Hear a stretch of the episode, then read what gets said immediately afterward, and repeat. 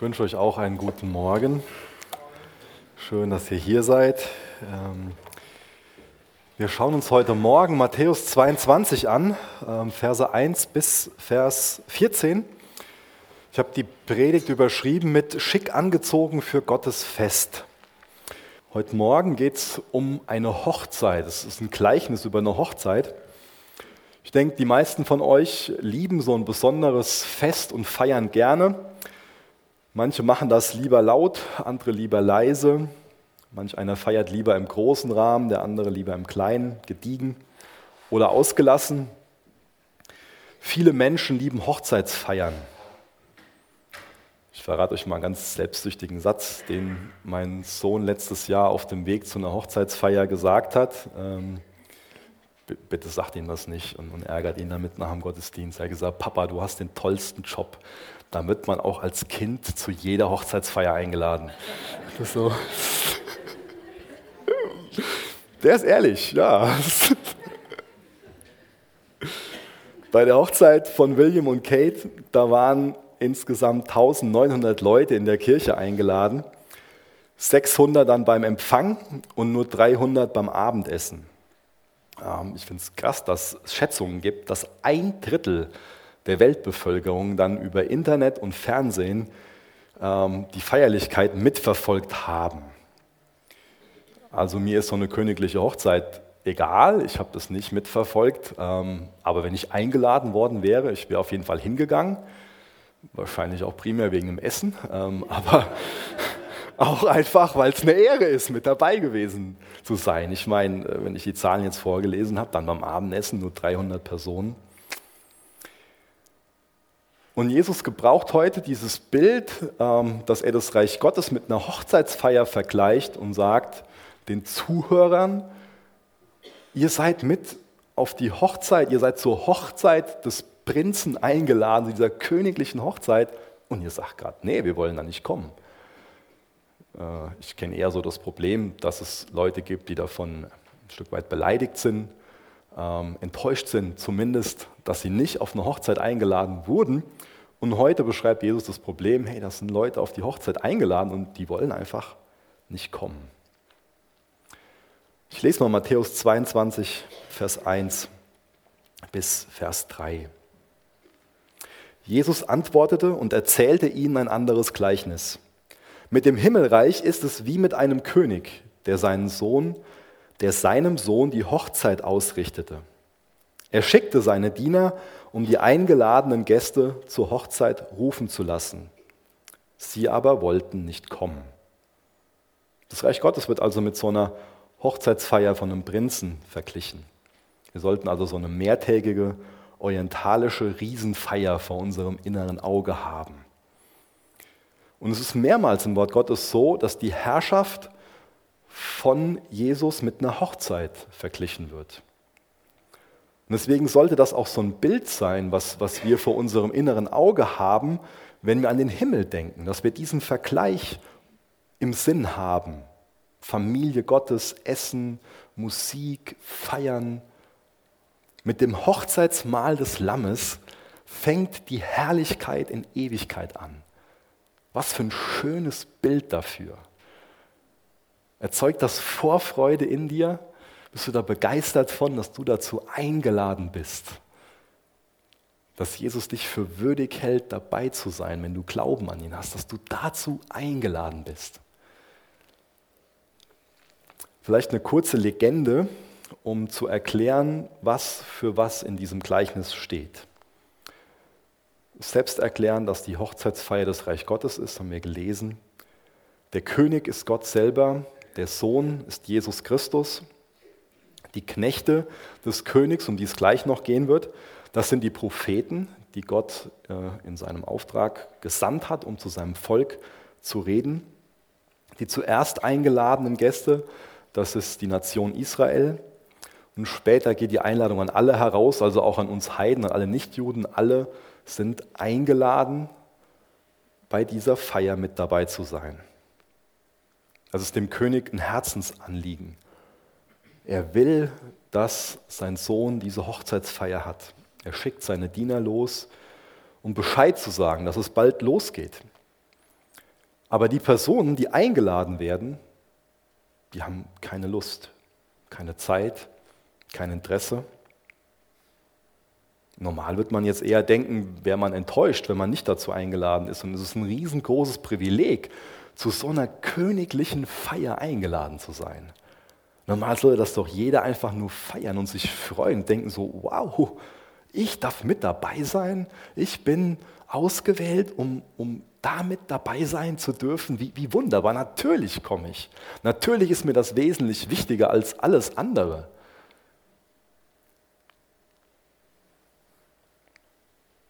Kein Interesse. Schulterzucken, Du bist uns egal. Wir haben Wichtigeres zu tun. Rational gesehen gibt es hier keinen logischen Grund, warum Gottes gute Gaben, warum seine Einladung abgelehnt wird. Wir lesen in Vers 4 weiter bis Vers 6. Da schickte er noch einmal Diener und trug ihnen auf, sagt den Eingeladenen, siehe, mein Mahl ist fertig. Meine Ochsen und das Mastvieh sind geschlachtet. Alles ist bereit. Kommt zur Hochzeit. Sie aber kümmerten sich nicht darum, sondern der eine ging auf seinen Acker, der andere in seinen Laden, wieder andere fielen über seine Diener her, misshandelten sie und brachten sie um. Das ist jetzt die zweite Einladung. Obwohl die erste Einladung gar nicht wirklich beachtet wurde, ist jetzt der König nicht irgendwie so enttäuscht, dass er sagt, okay, dann, dann halt eben nicht, sondern er gestaltet seine Einladung noch attraktiver. Erklärt denen, was er alles für Vorbereitungen getroffen hat, was er alles auf die Speisekarte gesetzt hat. Ja, die Ochsen sind schon geschlachtet, sind die Koteletts schon für den Grill vorbereitet, da wird es lecker Rippchen geben. Ich könnte es verstehen, wenn einfach der König da gesagt hätte, okay, Einladung nicht gefolgt, Punkt, aus, Schluss. Aber eine zweite Einladung und dann die Reaktion von den Gästen ist zweigeteilt, aber im Endeffekt doch eins. Die einen, die bleiben gleichgültig, uninteressiert, leben einfach ihren Alltag weiter so vor sich hin. Die anderen reagieren mit Gewalt und Hass. Auch das ist eine Prophetie von Jesus, die das Verhalten von dem Hohen Rat in den nächsten Tagen schildert, wie er verraten wird, wie er getötet wird. Gewalt und Hass. Gleichgültigkeit und Hass, das sind zwei Seiten derselben Medaille. Man könnte jetzt irgendwie so meinen, Gleichgültigkeit ist viel weniger schlimm. Das weiß ich nicht. Ich denke, das sind zwei Seiten derselben Medaille. Und es sind zwei, zwei typische Reaktionen, die heute noch auf Gottes Wort folgen. Wenn Gott zu unserem Herzen spricht, wenn wir sein Wort lesen, wenn er in einer Predigt zu uns spricht, dann können wir mit Gleichgültigkeit reagieren. Wir können auch mit Hass, mit Gewalt reagieren. Für Hass, für so eine wütende Ablehnung gibt es manchmal ganz persönliche Gründe schlechte Erfahrungen, die man mit Christen gemacht hat, Verletzungen, Verluste, vielleicht auch Heuchelei, die man erlebt hat. Andere regen sich auf über die Ansprüche des christlichen Glaubens, so gerade über den Exklusivitätsanspruch und sehen den nur bei den anderen, nicht bei sich selbst, den sie indirekt auch haben. Aber Gleichgültigkeit, das fände ich noch irgendwie schwieriger zu überwinden. Wenn sich jemand so richtig ordentlich aufregt, dann hat er sich meist zumindest mit dem Thema auseinandergesetzt und, und reibt sich daran. Aber wer einfach nur zuhört, mit dem Kopf nickt, mit den Schultern zuckt, das Gehörte so, hm, ist mir egal, abtut, dann ist er vielleicht weiter vom Glauben entfernt, toter für geistliche Wahrheiten als jemand, der sich erstmal drüber aufregt. Ich hoffe, dass es uns allen klar ist, wie wichtig so diese großen Fragen sind. Diese Fragen danach, ob es Gott gibt und wer er ist. Die Frage danach, wo wir herkommen welches Ziel diese Welt hat? Denkst du über diese großen Fragen nach? Ringst du damit? Suchst du in Gottes Wort nach Antworten? Warum lebe ich? Was für eine Geschichte wird hier erzählt? Wo finde ich mich in dieser Geschichte wieder? Wo ist mein Platz? Wer ist der Autor davon? Wer bin ich? Was ist denn der Sinn von meinem Leben? Vielleicht stimmt das gar nicht, dass jeder so seine eigene Geschichte erfinden und schreiben muss und manchen das gelingt und anderen eben nicht. Vielleicht ist es heute Spaß haben und jetzt glücklich sein doch nicht alles. Sogar nicht nur vielleicht, sondern ganz gewiss. Wenn wir gleichgültig diesen Fragen gegenüber sind, dann sollten wir aufmerken, dann ist es an sich ein klarer Indiz dafür, dass wir geistlich tot sind. Wir sehen und fühlen oft nur das, was so direkt vor unserer Nase ist, was uns unmittelbar betrifft. Und da ist so wichtig, dass wir uns wachrütteln lassen. Ich finde das so faszinierend und auch beschämend, wie die Menschheit gerade mit Corona umgeht. Ich äh, will jetzt überhaupt nicht sagen, dass ich niemand davor irgendwie zu fürchten bräuchte oder so, aber wenn ich darüber nachdenke, für was für eine starke Verunsicherung dieser Virus sorgt. Ich glaube, das ist so eine, eine Sache, die aufgedeckt wird, ist, dass es uns oft einfach nur um unsere Gesundheit und unser Leben geht. Und dann gibt es einen Virus, der ein fürchterliches Potenzial hat. Das will ich nicht bestreiten, absolut nicht. Dieser Virus hat ein fürchterliches Potenzial. Aber man sieht so viel, was dadurch angerührt wird, wie viele Gespräche darüber stattfinden. Dann gehen Leute durch ein Krankenhaus und klauen sich diese Desinfektionsmittel, nehmen sich äh, Mundschutz mit und machen Hamsterkäufe. Käufe. Also dieser Virus dreht ja vieles so äh, einmal auf links. Und dann lesen wir aus Gottes Wort und hören davon, was Gott für einen Anspruch über unser Leben hat und hören von ihm auch, was Sünde für ein grauenhaftes Potenzial hat, was viel gravierender von den Folgen ist als Corona. Und manch einer von uns sitzt da und denkt sich, zuckt mit den Schultern, ist mir egal. Mir geht es um die Gewichtung in dem Ganzen. Mir geht es nicht darum, jetzt, ich bin kein Mediziner, ich kann kein Statement zu Corona machen, aber mir geht es um diesen Vergleich. Ich hoffe, dass das, dass das rüberkommt. Wie, wie, stark lassen wir uns davon verunsichern oder wie sehr lassen wir uns davon erwecken, wenn uns Jesus nicht nur sagt, da ist ein Problem Hilfe, sondern im Gegensatz zu Corona auch noch sagt, und da ist ein Gegenmittel, meine Gnade, und das kannst du haben. Wie sehr haben wir da die Arme offen, nehmen das an und wie sehr sind wir dann auch Personen, die anderen sagen, hör mal, du hast was viel Schlimmeres als Corona, du hast ein viel größeres Problem und ich kenne die Lösung dafür, die Gnade Gottes. Du bist eingeladen zur Hochzeitsfeier. Du darfst dabei sein. Vers 7. Da wurde der König zornig. Er schickte sein Heer, ließ die Mörder töten und ihre Stadt in Schutt und Asche legen. Zwei Einladungen. Die erste Einladung wird wiederholt. Und dann reagiert der König zornig.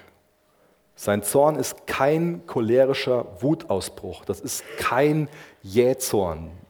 Da ist jetzt nicht so, dass Gott sich aus Füßchen getreten fühlt und zack, er geht durch die Decke. Das ist kein Bild, was wir da irgendwie haben sollten. Der ist jetzt nicht gekränkt, sondern das ist eine ganz besonnene Entscheidung, dass er hier mit Gericht reagiert, dass er Ungerechtigkeit bestraft. Die Mörder seines seiner Knechte und auch seines Sohnes werden getötet. Die Stadt wird zerstört.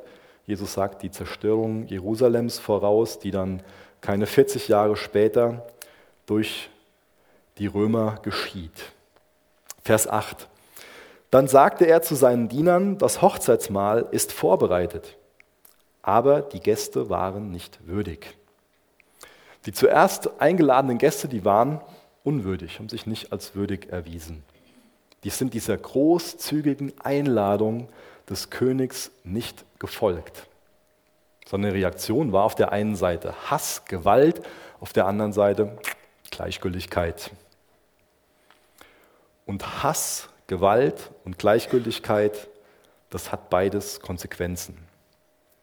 Manch einer, der schiebt so seine Reaktion auf das, was Jesus zu ihm gesprochen hat, immer weiter vor sich her. Aber diese Einladung, die erfordert von jedem Einzelnen eine Reaktion. Aber trotzdem ist es schon mal das Verhalten von uns, was wir an den Tag legen, wenn Jesus ganz klar in unser Leben hineinspricht und uns was sagt, dass wir dann das Handeln irgendwie auf die lange Bank schieben. Und das ist wichtig, dass wir erkennen, dass es ganz, ganz gefährlich für uns ist, denn unser Herz wird jeden Tag härter darüber.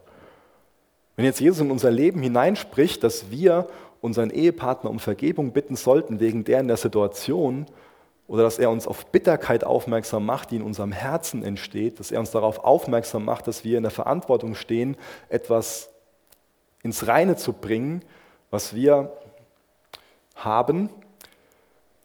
Wenn uns Jesus mit irgendwas anspricht, dann sollten wir sehr, sehr hellhörig sein. Weil das sind ja schon mal rare Momente. Wir sollten das sehr, sehr hellhörig sein, weil wenn wir mit Gleichgültigkeit reagieren oder uns darüber aufregen, mit Gewalt reagieren, unser Herz wird morgen härter sein. Wir werden morgen geistlich toter sein als heute. Und es muss irgendwie was noch deutlicheres passieren, damit Gott endlich das schafft, was er tun will, nämlich zu unserem Herz durchzudringen. Gott ringt um uns. Gott ringt darum, dass unsere Herzen mit ihm eins sind, dass wir versöhnt mit ihm sind, dass da bereinigte Beziehungen sind. Und das ist so kostbar, wenn, wenn er zu uns redet, dass wir das aufsaugen sollten und danach handeln sollten, wenn wir angesprochen werden. Und deswegen flehe ich dich heute Morgen an, dass wenn es sowas in deinem Leben gibt, wenn Gott zu dir gesprochen hat, dann nimm das ernst. Und dann geht es heute an, nicht morgen, nicht gleich, sondern, sondern jetzt, geh es jetzt an. Vers 9.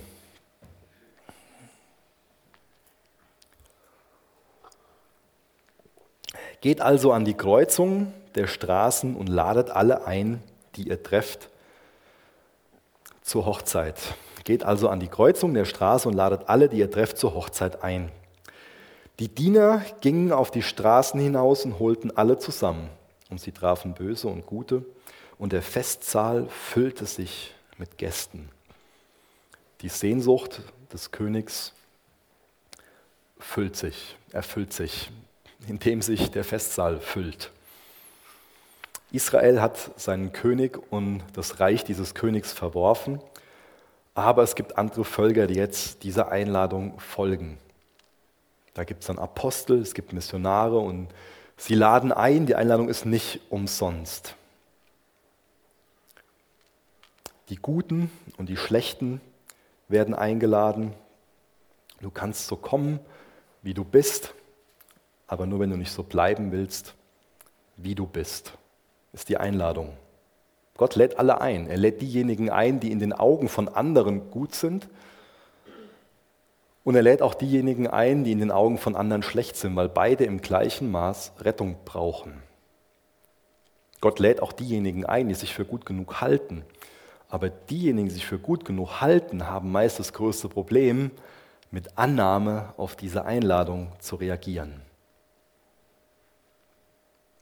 Du bist eingeladen, mit dabei zu sein. Und das ist keine Einladung, die nur einmal an uns rausgeht, sondern es ist eine Einladung, die an sich täglich an uns rausgeht. Wir brauchen täglich das Evangelium. Täglich geht es darum, antworte ich darauf. Lass ich mich einladen zu diesem Fest. Lass ich mich einladen, Teil von Gottes Geschichte zu werden. Lass ich ihn meine Geschichte schreiben oder habe ich den Anspruch, ich will jetzt aber hier meine eigene Geschichte irgendwie aufführen. Wir brauchen das Evangelium jeden Tag. Und was auch wichtig ist bei den Versen, die ich gerade gelesen habe, es ist ein Trugschluss, wenn wir meinen, die Leute müssen ja von außen zur Gemeinde dazukommen. Die müssen von selbst irgendwie kommen, sondern wir lesen hier davon, dass die Diener rausgehen sollen. Sind wir als Diener bereit, rauszugehen? Sind wir das? Das ist mir ein Herzensanliegen, dass dann noch viel mehr Visionen auch aus der ganzen Gemeinde rauskommen von Einzelnen, die sagen, ich habe das und das jetzt hier, ist mir wichtig geworden und so und so können wir auf Leute zugehen, das Evangelium weitergeben. Das macht gesunde Gemeinde aus. Das macht Gemeinde aus, die Jesus ernst nimmt und Jesus wirklich ehren will. Vers 11. Als der König eintrat, um sich die Gäste anzusehen, bemerkte er unter ihnen einen Menschen, der kein Hochzeitsgewand anhatte. Er sagte zu ihm, Freund, wie bist du hier ohne Hochzeitsgewand hereingekommen? Der aber blieb stumm. Da befahl der König seinen Dienern, bindet ihm die Hände und Füße und werft ihn hinaus in die äußerste Finsternis. Dort wird Heulen und Zähneknirschen sein. Jetzt hört diese Geschichte vom Reich Gottes nicht damit auf, dass die Guten und die Bösen zusammen fröhlich sind und feiern. Der König mischt sich jetzt unter die Feiernden und er bemerkt einen Mann, der kein Hochzeitsgewand anhatte. Noch hier ist es wieder wichtig, ähm, die damaligen Gegebenheiten zu kennen. Und bei einer großen Hochzeit hat damals dann ähm, ich weiß nicht, ob es der Brautvater war oder ob es der, der Bräutigam war, äh, sei mal dahingestellt, auf jeden Fall wurde für jeden Einzelnen ein Hochzeitsgewand vorbereitet und zur Verfügung gestellt. Es kommt ja heute auch immer wieder mehr, dass dann bei den zehn Brautjungfern und den ganzen, ähm, wie nennt sich das, Trauzeugen, dass, dass die auch die gleichen Sachen anhaben und dass da auch schon mal was gestellt wird. Ist ja auch ganz, ganz toll, so diese gleiche Kleidung. Und wenn jetzt äh, mich jemand fragt oder dich jemand fragen würde, so ein guter Freund und man ist dann Trauzeuge und natürlich will man diese edle Kleidung dann annehmen, ja, ganz selbstverständlich. Aber wovon spricht denn Jesus jetzt hier genau? Vielleicht kann sich der ein oder andere noch an die Königsreichgleichnisse in Kapitel 13 von Matthäus erinnern. Da wird Weizen und Unkraut beschrieben, was nebeneinander, was miteinander aufwächst und wo Unkraut erst am Ende dann ähm, rausgezogen wird, aussortiert wird. Auch ähm, so äh, mit diesen guten und schlechten Fischen, erst am Ende wird aussortiert. Das mal als Randnotiz. Wofür steht denn dieses Hochzeitsgewand? Das dieser eine Gast nicht anziehen wollte. Dieses Hochzeitsgewand, das steht für Gottes Gerechtigkeit, für das vollkommene Leben von Jesus. Dieses vollkommene Leben von Jesus, diese Gerechtigkeit, die wird auf uns übertragen, wenn wir Jesus Christus im Glauben annehmen. Wenn wir für uns also anerkennen, ich selbst bin ungerecht, Jesus, ich brauche deine Gerechtigkeit und ich glaube, dass durch dein stellvertretendes Opfer am Kreuz deine Gerechtigkeit für mich zur Verfügung ist, dann wird mir seine Gerechtigkeit durch den Glauben verliehen. Dann sieht, sieht mich Jesus nicht mehr mit meiner Ungerechtigkeit, sondern dann sieht er mich in ihm. Dann sieht mich der Vater in ihm.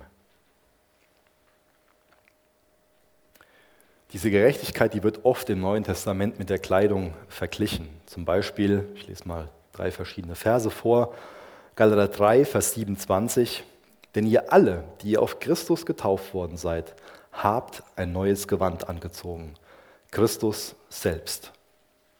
Oder auch in Römer 13, Vers 14. Legt das alles ab und zieht ein neues Gewand an.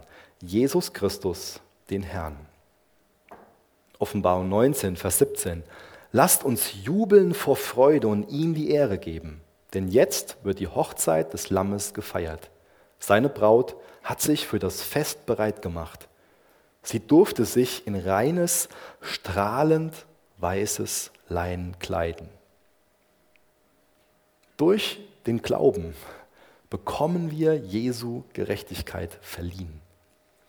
Jesus stellt hier ein wunderbares Kleid bereit. Das Kleid ist so vollkommen, dass selbst noch nicht mal eine Frau überlegen würde, was sie anziehen soll, wenn sie das vor sich sieht. Man will genau dieses Kleid haben. Das stellt uns Jesus bereit, ohne dass wir jetzt irgendwie das verdienen müssten oder auch verdienen könnten. Aber einer kommt ohne dieses Hochzeitsgewand zu diesem Fest. Was macht der König? Ganz lässige Handbewegung, natürlich kannst du auch dabei sein. Auch dich habe ich lieb. Auch ihn hat der König lieb. Und deswegen hat er ihn nicht allein gelassen mit seiner eigenen Gerechtigkeit. Deswegen bietet der König ihm seine Gerechtigkeit an. Aber die Person, die auf diese Hochzeitsfeier kommt, macht dadurch ein klares Statement. Ich brauche Jesu Gerechtigkeit nicht. Ich bin genug. Ich bin okay, so wie ich bin. Ich bin okay, so wie ich bin. Und der König macht keine lässige Handbewegung und winkt den durch. Jesus verdeutlicht hier das Gegenteil. Wer ohne Kleider der Gerechtigkeit vor den König kommt, der ist schlussendlich untrennbar verloren, unrettbar verloren. Jesus lehrt also keine Allversöhnung. Jesus lehrt nicht, dass jeder in den Himmel kommt. Wenn jeder in den Himmel kommen würde, dann wäre der Himmel genauso wie die Erde.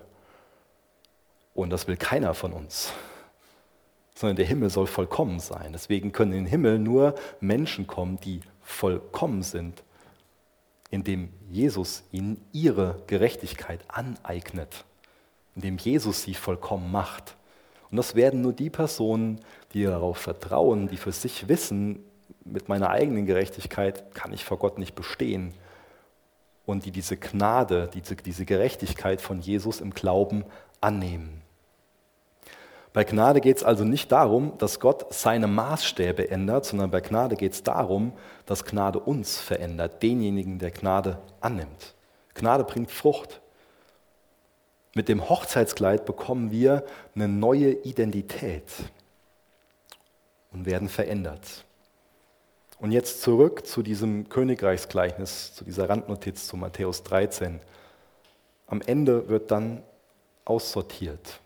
Am Ende kann nur derjenige bestehen, kann nur derjenige auf Gottes Fest, auf seiner Hochzeit bleiben, der kein falscher Christ ist, diejenigen, die immer noch meinen, ich bin gut, ich bin genug, ich bin gut so, wie ich bin, Gott muss mich so schon annehmen, ist schlussendlich verloren. Da kann niemand einfach so mitfeiern, ohne sich das vollkommene Leben von Jesus verleihen zu lassen. Jesaja 64, Vers 5 lese ich vor, weil uns das sehr krass vor Augen führt, was es für ein kläglicher Versuch ist, mit unserer Selbstgerechtigkeit vor Gott zu bestehen. Jesaja 64, Vers 5. Wir sind alle wie Unreine geworden. Unsere gerechten Taten sind nicht besser als ein blutverschmiertes Kleid. Wie Blätter welken wir alle und durch unsere Sünden verwehen wir wie der Wind. So unser eigener Versuch, gerecht, also ein guter Mensch zu sein, das ist einfach nur eine lächerliche Fassade.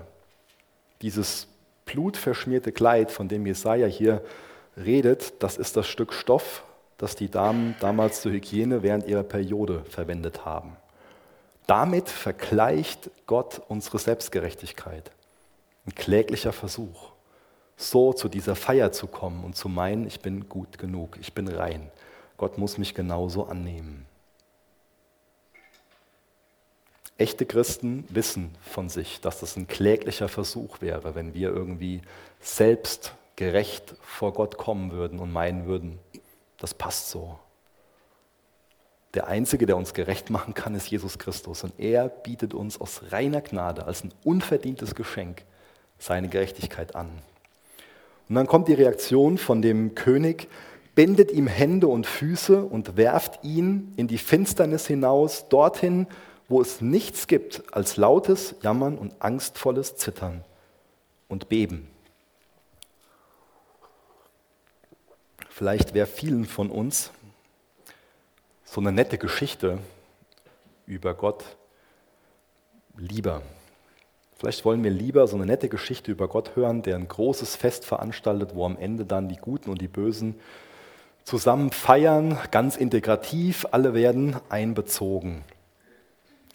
Aber das Gericht über die Bösen, davon wollen wir schon mal nichts wissen. Auch nichts von dem Weinen und von dem Zähneknirschen. Aber Gott will, dass wir erwachsen werden, nicht, dass wir Babys bleiben. Und zum Erwachsenenwerden gehört es hinzu, dass wir lernen, dass Taten Konsequenzen haben, dass Entscheidungen eine Rolle spielen. Dieses großartige, dieses tiefe Geheimnis der Vergebung Gottes ist nicht gleichbedeutend mit dem Satz, was auch immer wir tun, es ist nicht wirklich wichtig, weil es alles am Ende schon irgendwie gut wird. Warum schlagen denn Menschen heute noch diese Einladung zu Gottes Fest aus? Vielleicht ist das so eine Versuchung in uns, dass wir zwar Gnade für uns persönlich wollen und auch für die Menschen, die uns nahestehen, und für die anderen wollen wir Gerechtigkeit. Wir wollen hören, dass jeder genauso in Ordnung ist, wie er ist, dass Gott ihn genauso lieb hat, wie er ist und dabei vergessen wir schon mal, dass Liebe das Beste auch für den Geliebten will. Und deswegen will Gott, dass wir nicht so bleiben, wie wir sind. Er liebt uns so, wie wir sind, er nimmt uns so an, wie wir sind, aber nur, wenn wir nicht so bleiben wollen, wie wir sind. Wenn wir uns auf ihn einlassen. Und jeder, der persönlich Ungerechtigkeit erfahren hat, also an sich jeder, der hier anwesend ist, für den wäre es auch äußerst frustrierend, wenn er für sich wüsste, alle Ungerechtigkeit bleibt ungesühnt. Kann denn Gott wirklich lieben? Und nein, er, also kann denn Gott wirklich, ich mache den Satz erst zu Ende, kann denn Gott wirklich lieben, wenn er Ungerechtigkeit denen gegenüber, der er liebt, ungestraft lassen würde? Das wäre nicht gerecht und das wäre auch nicht liebevoll. Das Gleichnis macht uns nochmal darauf aufmerksam, dass wir schon mal diesem Trugschluss unterliegen, dass wir Menschen an sich ganz gut sind oder dass wir zumindest neutral sind. Und das ist nicht so. Von Geburt an sind wir Sünder. Wir sind Erbsünder und verhalten uns dementsprechend. Sünde ist unser Zustand. Wir brauchen Rettung. Wir sind nicht neutral. Wir brauchen ein neues Herz. Vielleicht ist es ein weiterer Trugschluss, dass wir Gott schon mal so einen rasenden Zorn vorwerfen, den er gar nicht hat. Denn wenn wir uns die Gleichnisse ansehen aus den ganzen letzten Wochen, dann sehen wir so viel Geduld, so viel überlegtes Handeln, so viel Liebe, so viel Gnade, so viel Barmherzigkeit. Und wir erkennen, wie sehr Gnade und Gericht miteinander verwoben sind, dass es untrennbar miteinander verwoben ist. Und dann lesen wir ganz am Ende in Vers 14 noch einen ganz spannenden Satz, bei dem wir uns vielleicht auf Anhieb fragen, was das denn so bedeutet. Denn viele sind gerufen, wenige aber auserwählt. Was bedeutet das? Es ist gut, dass ihr alle erst um 15 Uhr Mittag essen wollt. Ähm, können wir uns jetzt Zeit nehmen, ausführlich die Erlösung, die Lehre der Erwählung zu besprechen. Ich gebe mir Mühe. Die Lehre von der Erwählung, das ist diese herrliche und auch die geheimnisvolle Wahrheit, dass Gott, wie ähm, wir in Epheser 1, Vers 4 lesen, uns in ihm, in Christus, auserwählt hat vor Grundlegung der Welt, dass wir heilig und tadellos vor ihm sind in Liebe und uns vorherbestimmt hat zur Sohnschaft durch Jesus Christus für sich selbst nach dem Wohlgefallen seines Willens. Das ist der göttliche Standpunkt. Der göttliche Standpunkt ist, von ihm seinem Standpunkt aus betrachtet, hat Gott uns auserwählt vor Grundlegung der Welt. Und wenn wir dann ein bisschen ein paar Verse überspringen, Epheser 1, Vers 13 lesen, da lesen wir dann von einem menschlichen Standpunkt. In ihm seid auch ihr, als ihr das Wort der Wahrheit, das Evangelium eures Heils gehört habt und gläubig geworden seid, versiegelt worden mit dem Heiligen Geist der Verheißung, Mir ging es darum, einen Text zu nutzen, ähm, den können wir uns nicht in der Tiefe angucken, aber das könnt ihr super gerne zu Hause nochmal machen, einen Text zu nutzen, wo wir beides sehen, dass beides nebeneinander gestellt wird. Das ist so ein Spannungsfeld, dass auf der einen Seite Gott souverän darin ist, Sünder zum Heil auszuwählen und dass auf der anderen Seite auch der Mensch die Verantwortung hat, auf diese, dieses Angebot des Heils zu reagieren, eine Entscheidung zu treffen. Und das mag für uns ein bisschen widersprüchlich erscheinen, und es gibt auch jede Menge Menschen, die das versuchen, irgendwie zu einer Seite hin aufzulösen, die das eher so alles auf Gott beziehen, eher auf den Menschen. Aber ich glaube, dass es gesund ist, dass es wichtig ist, dass wir jede Menge Bibelverse auch über Bord werfen, wenn wir dieses Spannungsfeld auflösen. Und ich glaube auch als Menschen, die gläubig an Gott sind, sollte das für uns nicht ähm, so ein großes Ding sein, Gottes Standpunkt einfach stehen zu lassen, oder? Denn wir glauben ja, dass er Gott ist. Wenn mir jetzt irgendjemand von euch seinen eigenen Standpunkt erklärt, dann will ich den verstehen können, weil es ist ein menschlicher Standpunkt. Es sollte mir zugänglich sein. Ja, wenn ich die andere Person jetzt deutlich intelligenter ist als ich, dann versuche ich das. Aber bei Gott weiß ich doch von vornherein, dass er ähm, nicht an Dimensionen gebunden ist, an die ich jetzt gebunden bin. Ich bin beschränkt, ganz deutlich. Ich kann nicht ohne diese Dimensionen denken. Eine dieser Dimensionen ist äh, Raum und Zeit. Aber Gott kann auch außerhalb von diesen Dimensionen denken. Und deswegen ist es gut, wenn wir diesen Standpunkt einfach im Glauben stehen lassen.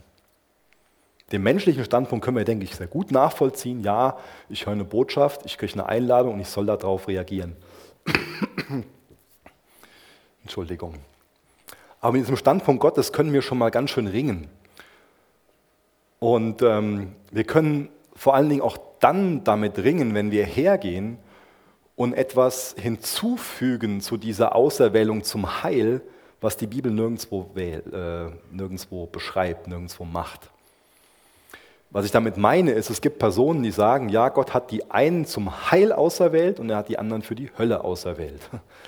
Und das ist eine Sache, wo wir keinen kein Boden in der Schrift für finden. Wir lesen nirgendwo davon, dass Gott jemanden zur Hölle vorherbestimmt hat. Wir lesen zur Vorherbestimmung zum Heil. Und darüber können wir uns freuen. Darüber können wir Gott anbeten, über diese gnädige Wahrheit. Aber das erzeugt ja schon so Fragen in uns, vielleicht auch so eine Unsicherheit, dass wir uns fragen, bin ich denn auserwählt? Kann ich denn wirklich wissen, dass ich dazugehöre?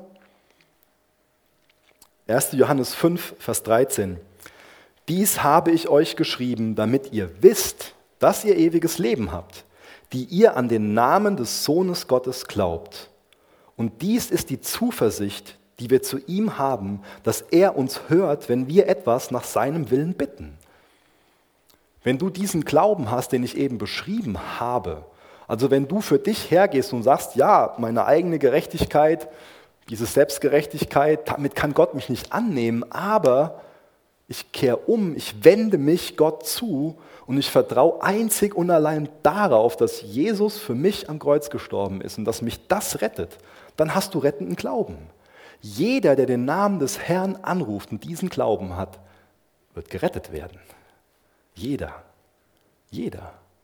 Deswegen ist das die zentrale Frage. Die zentrale Frage bei diesem, wie kann ich denn wissen, dass ich auserwählt bin? Das, äh, oder andersrum gesagt, wenn du diesen Glauben hast, dann bist du auserwählt, dann gehörst du dazu. Deswegen ist die primäre Frage, die du dir stellen musst, vertraust du auf Christus alleine? Oder sagst du, ist doch toll, was ich so anhab hier, steht Hugo Boss drinne, ist besser als das meiste andere, ist doch top, kann ich doch kommen. Da geht es nicht drum. Es geht darum, hast du Gottes Gerechtigkeit an? Steht da Jesus Christus drin? Weil jeder andere Name kann da nicht bestehen. Wenn du noch auf irgendwas von dir vertraust, dann bist du nicht gerettet. Aber wenn du allein auf Christus vertraust, dann bist du auserwählt, dann gehörst du dazu. Das ist die wichtige Frage. Vertraust du allein auf Christus, auf das, was er am Kreuz getan hat? Wenn du da mit Ja aus ganzem Herzen antworten kannst, dann gehörst du dazu. Es gibt niemanden, der Buße tun will und es nicht kann. Es gibt niemanden, der Buße tun will, der zu Jesus umkehren will und es nicht tun kann. Aber es gibt Personen, die es nicht tun wollen. Es gibt Personen mit dieser Hochzeitsköcher, die sagen so, so wie ich bin, das passt. So muss Gott mich annehmen. Ich bin genug. Die Bibel lehrt, lehrt also, dass Gott souverän ist. Sie lehrt ganz klar, dass er souverän darin ist, Menschen zum Heil vorherzubestimmen. Und sie lehrt die Verantwortung des Menschen. Und ich sollte ja kein Urheber von der Botschaft sein, sondern Überbringer von der Botschaft sein. Deswegen lehre ich beides, deswegen stelle ich beides nebeneinander. Und das sollte uns keine Angst machen, das Thema, sondern sollte uns anbeten lassen. Sollte uns dahin bringen, dass wir uns darüber freuen, äh, zurück zur Hochzeit, dass wir nicht nur dafür dankbar sind, dass wir eingeladen sind, mit dabei zu sein, sondern dass wir sogar eingeladen sind, die Braut zu sein. Hat jetzt vielleicht manchen Mann ein Problem mit. Ähm, das ist so eine Kategorie, in der wir gebunden sind, diese Geschlechtlichkeit. Lasst uns auch Gott dafür anbeten, darüber jubeln. In Jesaja 62, Vers 5 lesen wir, denn wie der junge Mann die Jungfrau heiratet, so werden deine Söhne dich heiraten. Und wie der Bräutigam sich an der Braut freut, so wird dein Gott sich an dir freuen. Was, was, für, ein, was für ein herzliches Wort.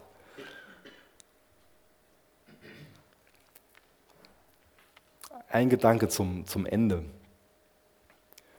Wir hören hier aus diesem Gleichnis ganz viel Kritik von Jesus, ganz viel warnende Worte. Aber Jesus tritt nicht nur als ein Prophet auf, er tritt auch als der Sohn Gottes auf. Er warnt nicht nur vor dem Gericht, sondern ein paar Tage später nimmt er selbst das Gericht Gottes auf sich. Was sagt uns das denn über Gott? Wie wunderbar ist das denn bitte schön, dass er selbst bereit ist, stellvertretend für uns dieses Gericht auf und auf sich zu nehmen, für uns. Ein paar Tage später wird er den Zorn Gottes auf sich nehmen. Er, der das Licht der Welt ist,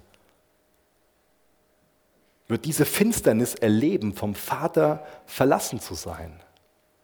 Er hätte alles verdient und nicht den Zorn Gottes, aber er ist bereit, diesen Zorn Gottes auf sich zu nehmen. Er ist bereit, sich an ein Holz schlagen zu lassen, das er erschaffen hat. Sich so demütigen zu lassen, diesen Preis zu bezahlen. Und Jesus ruft alle elenden Sünder, also mich und dich, dass wir zu ihm umkehren. Alles ist bereitet. Das Hochzeitsfest ist vorbereitet. Wie gehst du mit der Einladung um? Du bist herzlich eingeladen. Dich soll ich herzlich dazu einladen, mit dabei zu sein. Es ist alles gerichtet. Komm nicht mit deinem eigenen Essen und komm nicht mit deinem eigenen Kleid, mit deiner eigenen Gerechtigkeit, sondern du bist eingeladen, Jesu Gerechtigkeit anzunehmen im Glauben. Ich will gerne mit uns beten.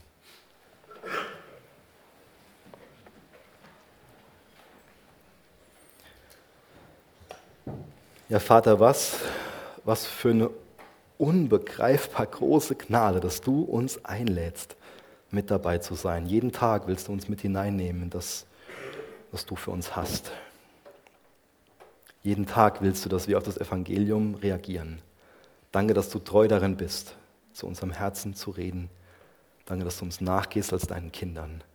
Gib du uns ein weiches Herz, was schnell darin ist, auf das zu reagieren, was du zu uns sprichst. Und dass wir nicht irgendwie hergehen, uns auf die lange Bank schieben und lau werden, absterben. Was für eine große Gnade, dass du uns vor dem Gericht warnst und dass du das Gericht auf dich genommen hast.